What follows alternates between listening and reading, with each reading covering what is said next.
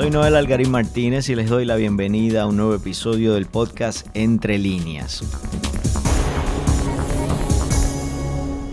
Hoy estaremos hablando sobre la reforma electoral que a pesar de haber sido aprobada el año pasado, tanto en el Senado de Puerto Rico como en la Cámara de Representantes, todavía no está en un proceso de definición por varios puntos que han generado discusión y conflicto y por esto no ha llegado ante el escritorio de la gobernadora Wanda Vázquez. Para hablar sobre este tema, eh, tengo de invitada a la periodista Gloria Ruiz Cuilan. Saludos, Noel, y al público que nos escucha. Bienvenida, Gloria. Antes de pasar a la conversación con Gloria sobre este tema y, otros asuntos derivados, eh, les recuerdo a todos que el podcast Entre Líneas, así como toda la línea de podcast del Nuevo Día, está disponible para ser escuchados en tu plataforma de streaming favorita, desde Stitcher, Spotify, Apple Podcast, entre otros. Así que pueden ir ahí en el caso de, de los que le permitan suscribirse o dejar comentarios o darnos un rating, le vamos a agradecer ese, esa comunicación que tengan con nosotros. Bueno, Gloria, hablemos de la reforma electoral, un proyecto que desde el principio ha causado mucha controversia ¿En qué etapa está esto? Ponnos un poco de contexto de qué está pasando. Este proyecto, como bien mencionaste al comienzo de tu alocución, está todavía en conferencia legislativa. Fue aprobado en la pasada sesión legislativa, la que culminó en diciembre, y desde el comienzo, desde su nacimiento, estuvo rodeado de mucha controversia. Recordemos que es un proyecto del presidente del Senado, Tomás Rivera Chávez, un conocedor de lo que es la ley electoral de Puerto Rico, puesto que fue secretario del PNP y también comisionado electoral de esa colectividad. Sin embargo, el proyecto eh, comenzó a gestarse en un marco de secretividad, solo se le distribuyó a los miembros de cada uno de ese partido para que lo, lo verificaran y pudiesen dar sus opiniones. Sin embargo, una vez nace el proyecto y es radicado por el presidente, surgieron las quejas de las minorías, entiéndase del Partido Popular Democrático, el Partido Independentista e incluso en ese momento del, del movimiento Victoria Ciudadana, que en ese entonces, estamos hablando de verano pasado, todavía no había sido eh, habían expresado intención, certificado como un partido por petición. Es certificado, como bien dices, para participar de las elecciones. Las objeciones en su mayoría fue solamente se hizo una vista pública y fue una vista pública maratónica. Duró hasta pasadas las 8 de la noche, fue el Contralor Electoral y estas figuras que te he mencionado, el liderato de todos estos eh, partidos de minoría que te he mencionado. Eh, y también estuvo la comisionada en ese entonces del Partido Nuevo Progresista, y las objeciones giraban mayormente en términos de que descansaba el aparato electoral, entonces descansaría sobre el partido de mayoría, que en este caso era el Partido Nuevo Progresista, que los cambios propuestos se prestaban para el fraude electoral, que se desconocía la cuantía de lo que implicaría un cambio de esta magnitud. Recordemos que está proponiendo el voto por Internet y básicamente hacer de la Comisión Estatal de Elecciones un ente totalmente mecanizado, eh, electrónico, donde no hay papel para ningún tipo de transacción. Y esa cuantía de cuánto iba a costar un proyecto de esta envergadura, al momento no se sabe, todavía no se sabe. Eh, yo creo que la voz eh, más fuerte en ese momento fue la ex senadora independentista María de Lourdes Santiago, quien en ese momento era comisionada del PIB, eh, los únicos que apoyaron la medida fue el presidente de la Comisión Estatal de Elecciones, Juan Ernesto Dávila Rivera, la comisionada del PNP, Norma Burgos, eh, y el Contralor Electoral que se expresó estrictamente en lo que tenía que ver con su área. Es decir, el proyecto propone que la Junta Examinadora de Anuncios, que está escrita ahora mismo a la Comisión Estatal de Elecciones y es la que vela por la veda electoral, pasase a la oficina del Contralor Electoral. El Contralor Electoral se limitó a hablar de ese aspecto, dijo que no se oponía, pero levantó la bandera que también ha levantado toda la agencia, pero necesito dinero. claro. Eh, y esa es una de las grandes interrogantes también eh, de que este proyecto de aprobarse entraría en vigor en pleno año electoral con las consecuencias que eso pueda tener. Como dicen algunos por ahí, empezado el juego, vamos a tener reglas nuevas. El Contralor Electoral ha manifestado que teme eh, que no se le conceda el tiempo para él hacer los cambios necesarios y también el dinero. El presidente de la Comisión Estatal de Elecciones, pese a que ya estamos en año electoral, insiste en que él puede implementar los cambios, menos los que ya pasaron, Recordemos que hay unas fechas que estaban contenidas en ese proyecto que ya, eh, transcurrieron. Y de nuevo recalque igual que el control electoral, pero necesito dinero. Y ese es uno de los planteamientos bastante fuertes en estos días de la Comisión Estatal de Elecciones, que no tiene dinero. Al momento en que tú y yo estamos hablando, ni siquiera tiene el dinero para las primarias locales. Lo tiene para las presidenciales, pero no para las locales.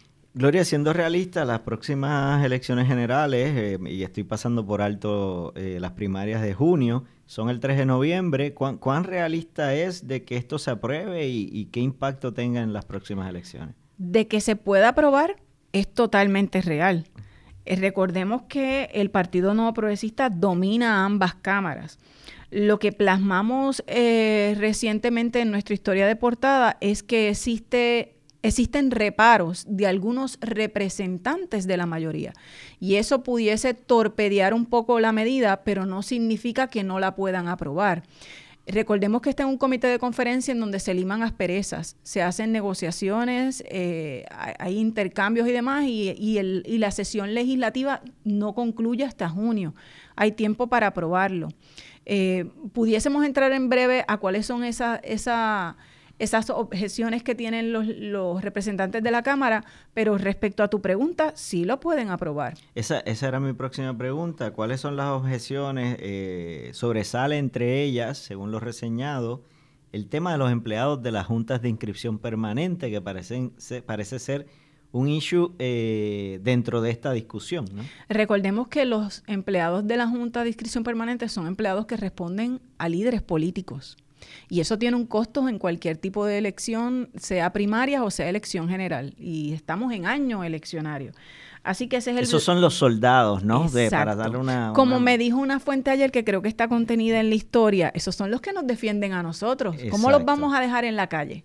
Y qué triste, por otra parte, Gloria, que la discusión se base en eso, ¿no? Porque igual, de nuevo, volvemos a quedar como país presa de la discusión político-partidista, ¿no? Correcto. De cómo, de cómo yo puedo asegurarme que este grupo que me responde a mí esté, esté tranquilo, esté seguro, porque cuando ejecute esa labor en, en las elecciones, eh, mis intereses van a estar ahí respaldados. Sin embargo, una de las discusiones de los pasados 10 años que se han tenido en Puerto Rico en relacionado a lo electoral es si son necesarias las juntas de inscripción permanente que tenemos cientos de, de, estas, de estas juntas. Precisamente lo que plantea el proyecto es que al digitalizar gran parte o si no todos los procesos que hoy día hace la Comisión Estatal de Elecciones, ni siquiera es necesaria la, tarjeta electoral. Eh, y que el, está, está planteado, cimentado esta medida en que el elector tenga acceso a su expediente electoral y pueda votar desde cualquier punto, siempre y cuando tenga un aparato tecnológico que así se lo permita. Y ahí es donde estriban las grandes dudas que tienen las minorías políticas del país por entender que se puede prestar para el fraude y que inclusive una persona que no vive en Puerto Rico puede estar ejerciendo, eh, votando en, en, las próximas elecciones o las primarias si es que se aprueba antes. Volviendo al asunto de las juntas de inscripción permanente, la medida plantea que se reduzcan de 120 a solo 12. Entonces, las interrogantes de los legisladores de la mayoría no progresistas son, ¿y qué vamos a hacer con todos esos empleados? Y más importante aún para sus propósitos políticos, ¿dónde van a estar ubicadas esas juntas de inscripción permanente? Ayer me planteaba una de mis fuentes, fantástico, la idea suena muy buena en términos de lo que han propuesto algunos representantes. ubiquémoslos en la Comisión Estatal de Elecciones y me decía mi fuente, ¿y qué hacemos con los que viven en Culebra? Y en Vieques o en zonas muy distantes, no es un asunto tan fácil de solucionar.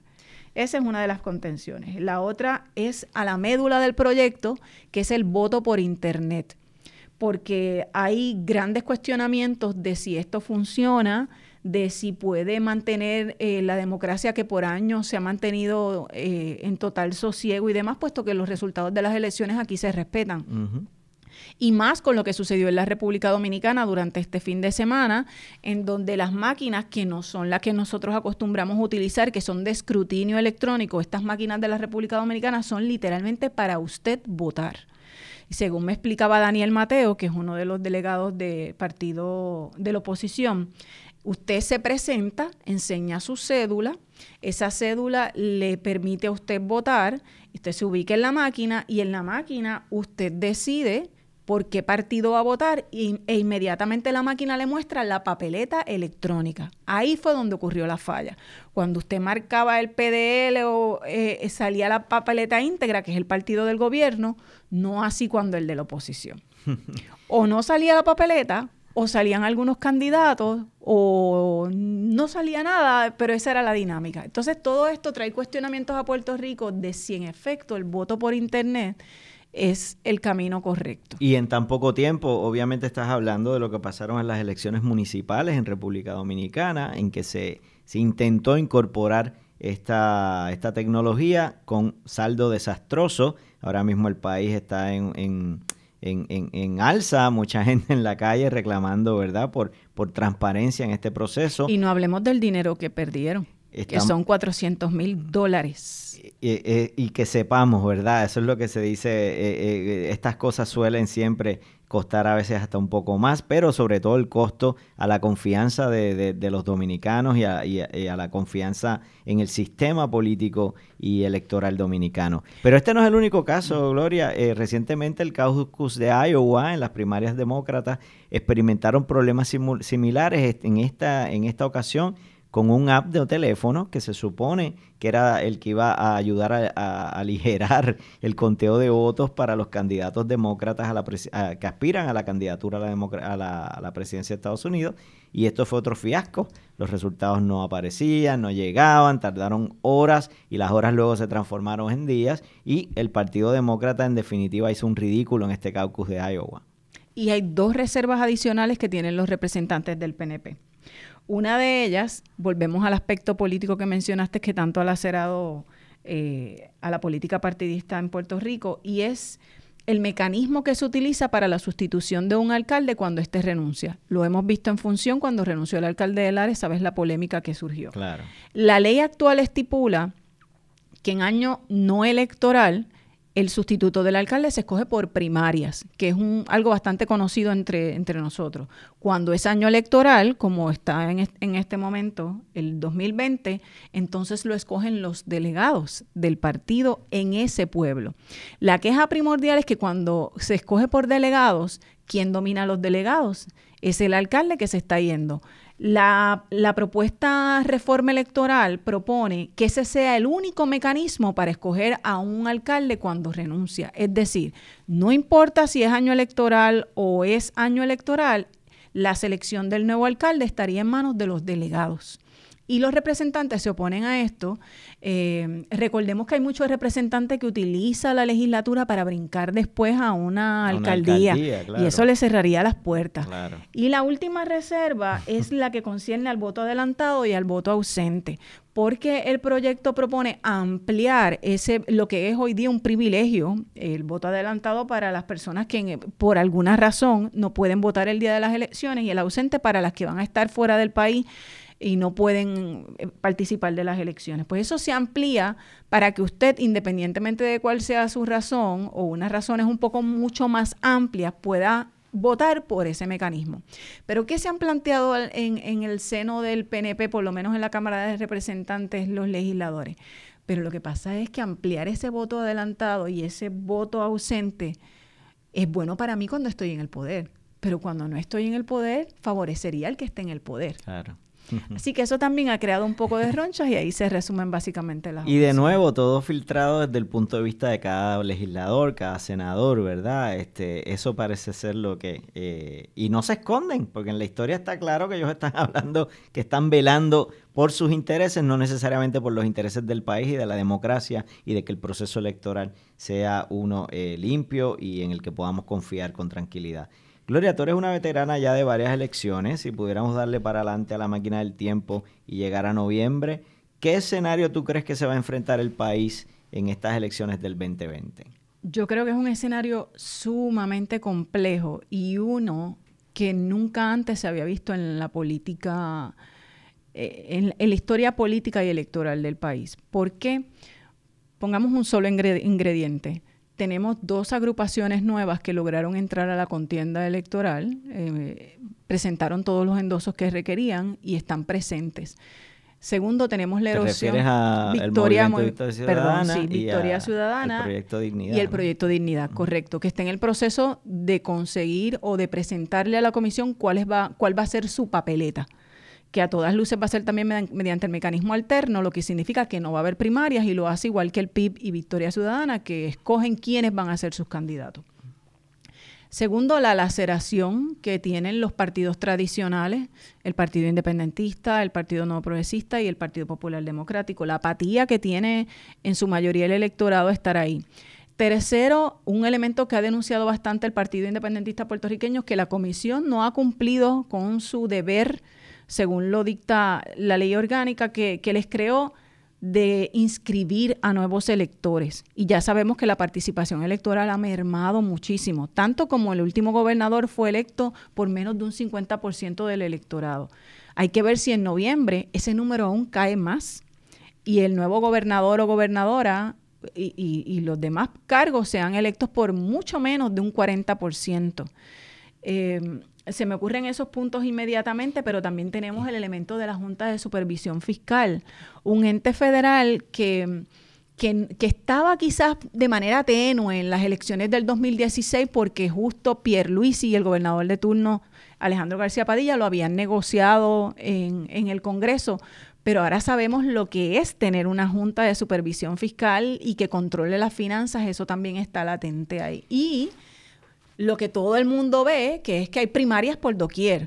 Estas son las primarias, eh, la mayor cantidad de primarias que ha experimentado la isla. Tenemos el ejemplo del Partido Popular Democrático, que nunca había tenido primarias por la candidatura a la gobernación. Tuvo una primaria interna, pero no las de ley, hace muchos años.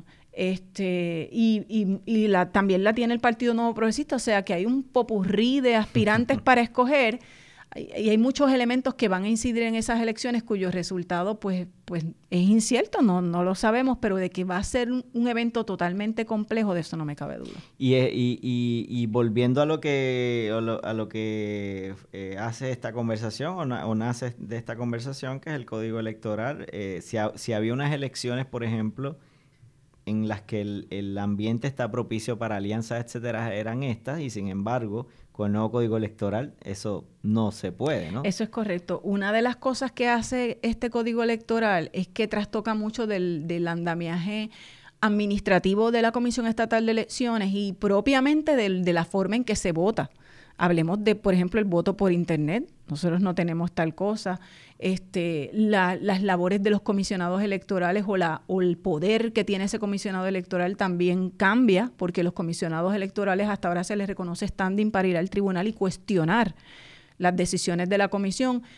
En este proyecto no lo tendría. Eh, solamente tiene que ver con asuntos electorales. Si es materia no electoral, ellos no tienen nada que decir aunque sabemos que hasta ahora nuestra historia es que la Comisión Estatal de Elecciones la manejan los comisionados. El presidente de la comisión tendría mucho más poder. Eh, estamos hablando que se eliminarían las vicepresidencias de la comisión. Para aquellos amigos y amigas que nos escuchan, la comisión está dirigida no solamente por un presidente, sino tres presidentes. Tres porque son los que representan a, a los demás partidos, en el caso del PIB y del PPD. Eh, no recuerdo si ahora con Victoria Ciudadana se le estaría dando eso, pero siempre hay esa pluralía. Em, lo otro es que suben los salarios del presidente, del presidente alterno, que es una figura nueva que se crearía. Ven, quiero ilustrar de esta forma todos los componentes nuevos que habrían o los que se eliminan con esto en pleno año electoral, las juntas de inscripción permanente. Como dije, sube el salario del presidente, el presidente alterno y los comisionados electorales. Eh, también el Tribunal Supremo sería el que escogería el presidente de la Comisión Estatal de Elecciones.